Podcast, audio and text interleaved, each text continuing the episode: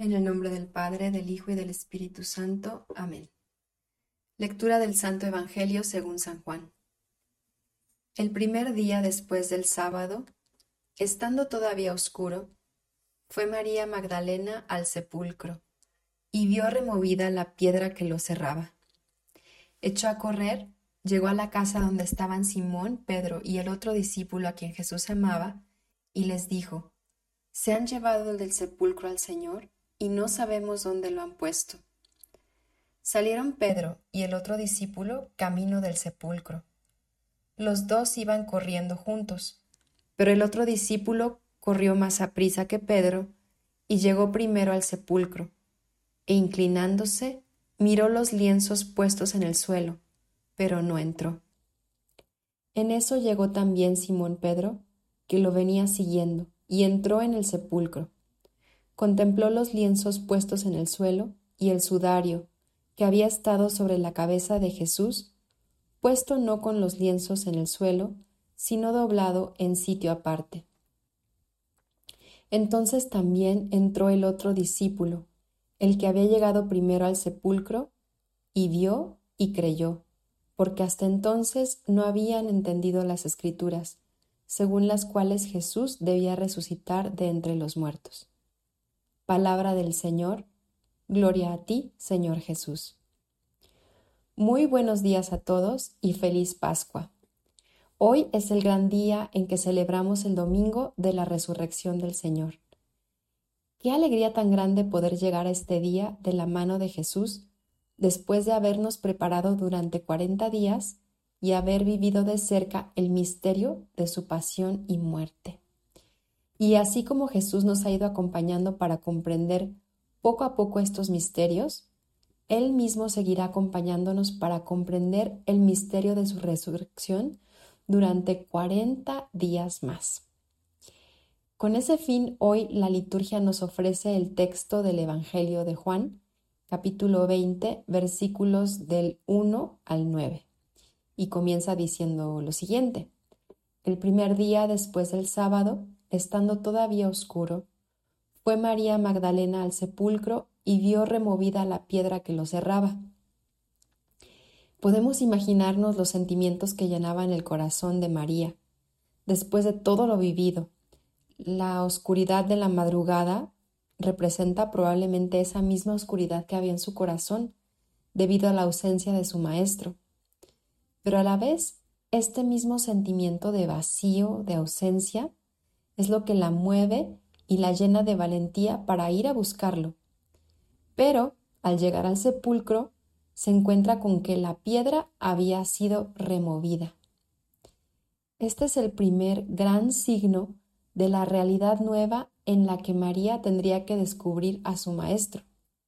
El Señor ya no estaba en el lugar conocido que representaba el sepulcro, sino que ella y junto con ella toda la comunidad iba a tener que acostumbrarse a buscar a Jesús en lugares nuevos o a dejarse encontrar por Él en lugares nuevos.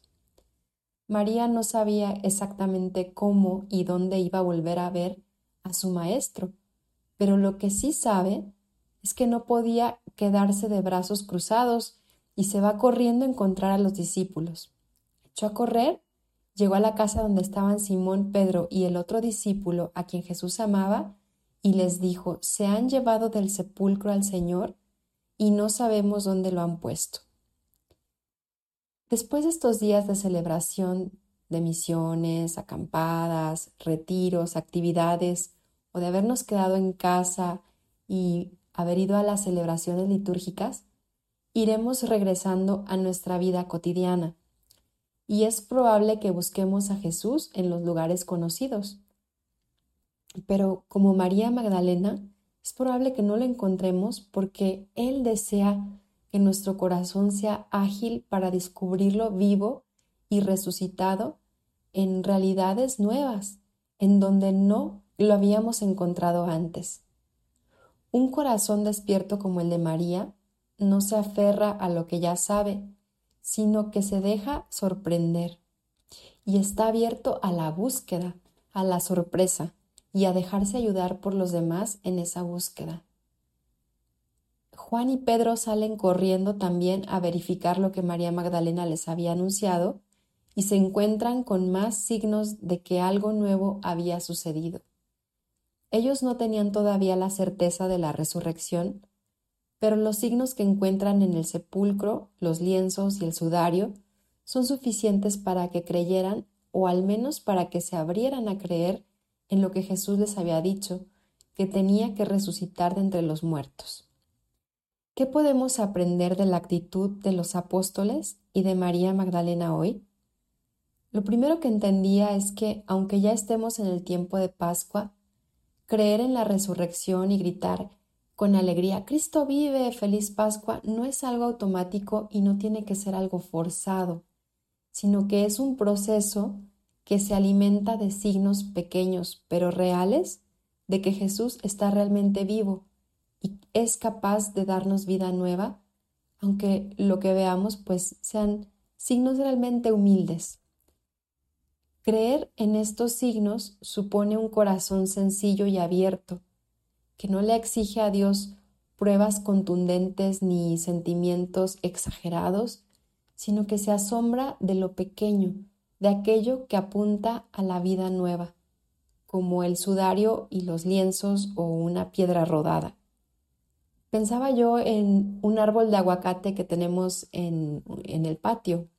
Cuando lo veíamos cargado de flores, pues teníamos la esperanza y la alegría de ver un montón de aguacates al final de la temporada, una gran cosecha, ¿no? Y, ya sentíamos esa alegría, aunque todavía no teníamos los aguacates en la mano, ¿no? Y creo que de esto se trata también este camino de Pascua. Lo que los discípulos iban viendo eran signos pequeños y humildes, pero que ya les empezaban a calentar el corazón con esa posibilidad de que el maestro estuviera vivo, de que hubiera la posibilidad de algo que ellos nunca se hubieran imaginado, como era la resurrección. Por eso creo que al comenzar este tiempo de Pascua, podemos pedirle al Señor que nos vaya dando los ojos de los discípulos y de María, que supieron ver en esos signos sencillos la prueba de que la vida nueva se estaba abriendo paso aunque todavía no veían al Señor, de que un mundo nuevo era posible, de que Jesús, su Maestro, verdaderamente había resucitado. ¿Y qué es lo que realmente celebramos este día, viendo esos signos? Celebramos que el amor es más fuerte que la muerte, que en Jesús el amor hizo su proceso completo y pleno, y su vida que fue como un grano de trigo que cayó en tierra, se transformó y como el amor había llegado a su plenitud en él, fue una fuerza imparable que ni siquiera la muerte pudo detener. Y ahora nosotros estamos llamados a unirnos a ese amor. Es decir, con nuestras decisiones de cada día, podemos ir dejando que ese amor, que es más fuerte que la muerte, haga también su proceso de maduración en nosotros y alegrarnos de esos signos que vemos de maduración, aunque sean pequeños, de ese amor en nosotros y en los demás. Por eso decir Cristo vive es decir, el amor es más fuerte que la muerte. Y tener la esperanza de que ese mismo amor va a madurar un día en nosotros y se va a manifestar esa vida nueva resucitó de veras mi amor y mi esperanza.